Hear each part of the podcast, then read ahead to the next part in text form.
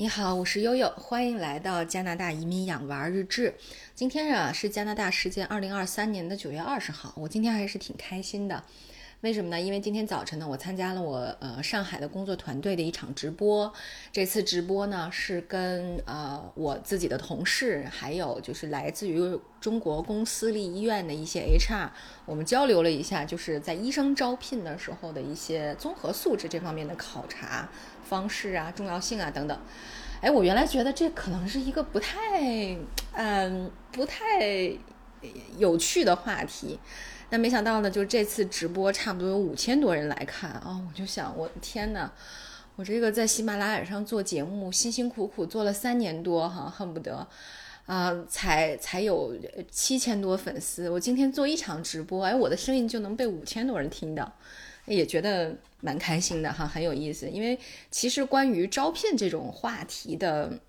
嗯，直播，如果说完全是这种像这种经验分享啊。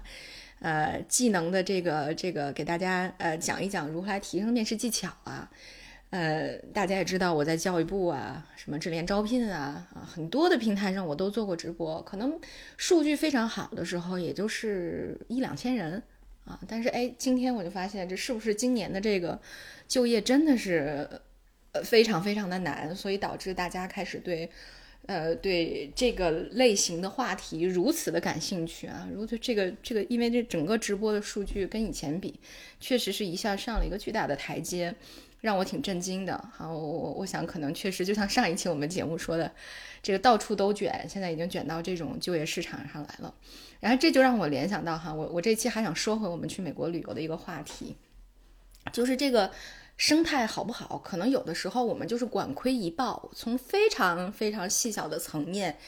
你就能看出来这个一个生态是不是健康。在生态当中的个体是不是 happy？我我为什么有这样的一个想法呢？就是上回我们不是介绍了密歇根大学吗？对吧？这到了我们去美国十八天旅游的第二天，然后我们参观完密歇根大学之后，就是如果我们还要想往南开的话，我们需要回到往南开的这条主要的高速公路上。那么这条高速公路的第一个节点，第一个城市节点叫托莱多。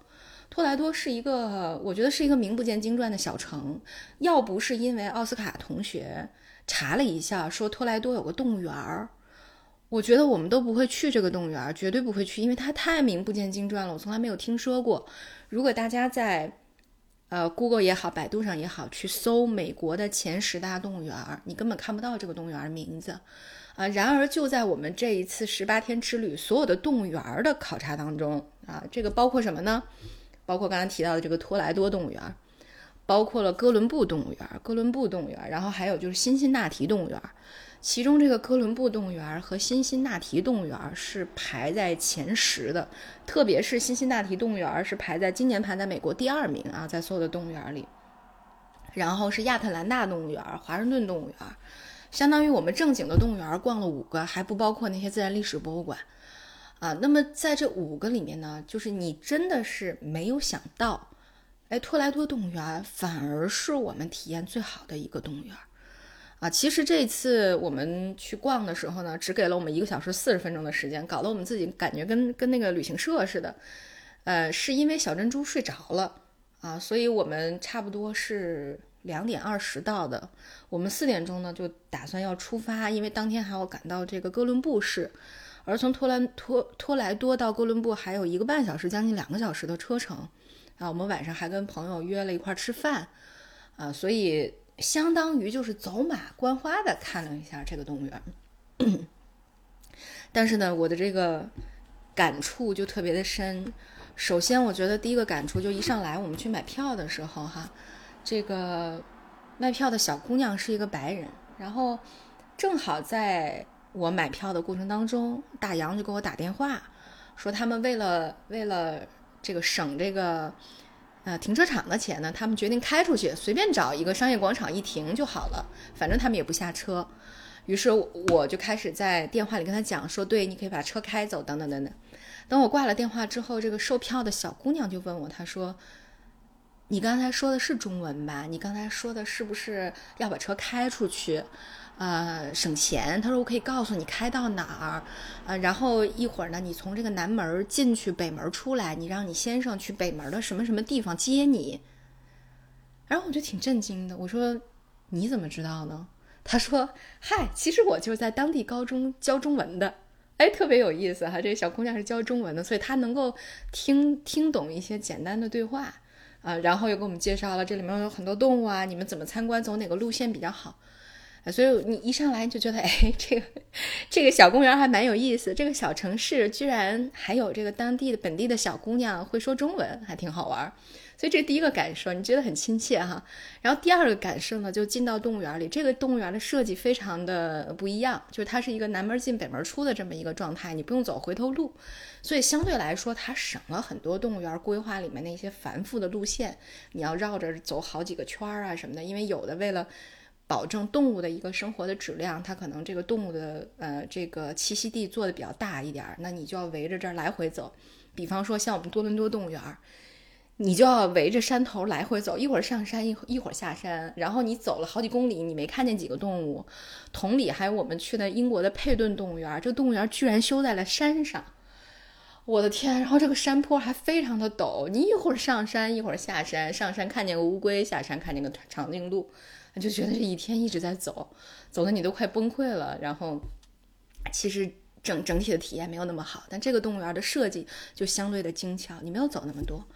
然后第三个就是让我和奥斯卡觉得最为最为震惊的一点是，这个动物园的动物的状态非常非常的好，好到什么程度呢？因为我们在去呃就是在出发之前，我们呃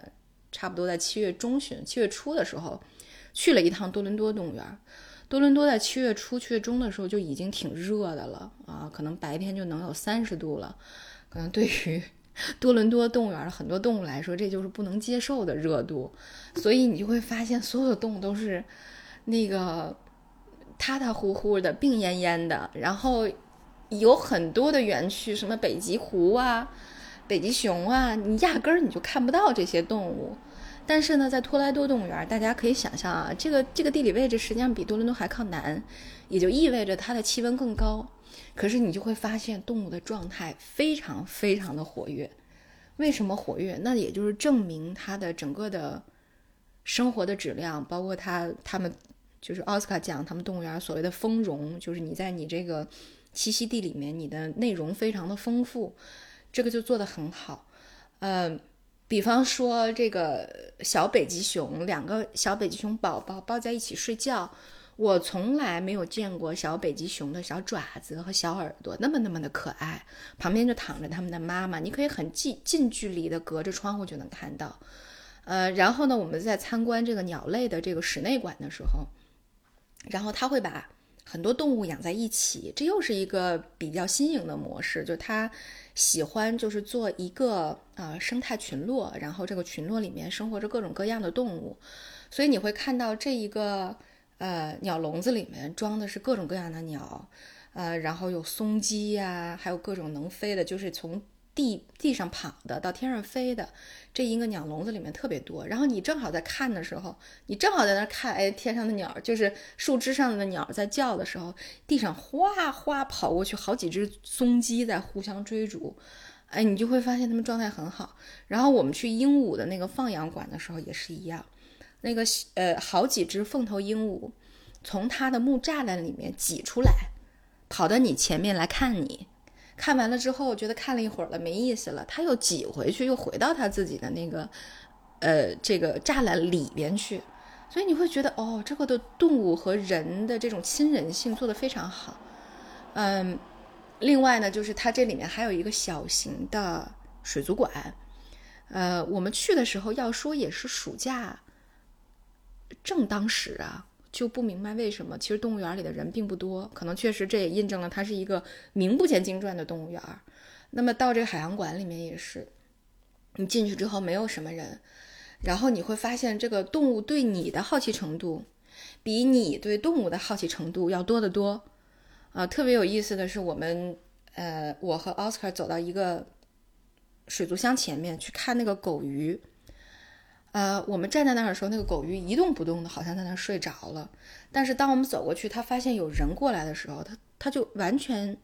马上就游过来了。游过来之后，特别好奇的看着你，围着你游。同理，还有他们水族馆的小海豹也是一样的。这个你人通过手的指挥让小海豹跟着你跑，这个我们此前只在哈尔滨的，呃，这个哈尔滨的海底世界是见过能够达到这种程度，就是人和动物的互相交流的程度是非常非常的好的。还有包括它两栖爬行馆里的一些蜥蜴，包括我们家也在养泰加蜥蜴。啊，它的泰加蜥养的特别特别的肥，特别特别的大，很壮观，啊，让我们知道了，原来我们养的还不够好，原来我们以为我们自己养的已经很好了，可是你一看到人家的生存状态，你就会觉得，哦，原来我们家的蜥蜴还这么的瘦啊，啊，大家可以看一下我那个小红书里面会之前发了很多给蜥蜴喂食啊，他们家蜥蜴其实看起来已经蔚为壮观了，但是你跟托莱多动物园的泰加一比呢，就觉得，哎，真的还是一个小个头小 case。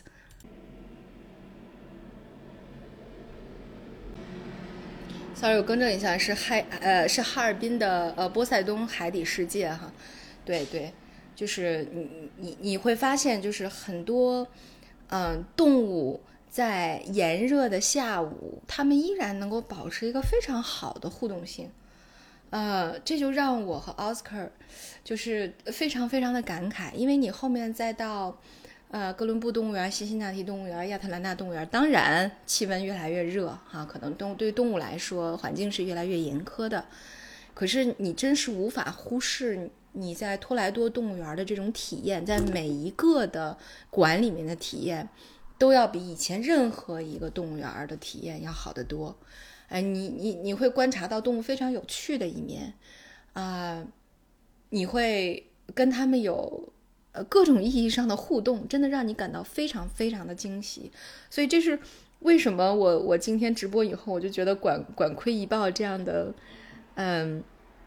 就这样的事情其实无处不在哈。我们从一个动物的呃这个状态，能够看到一个动物园的管理水平，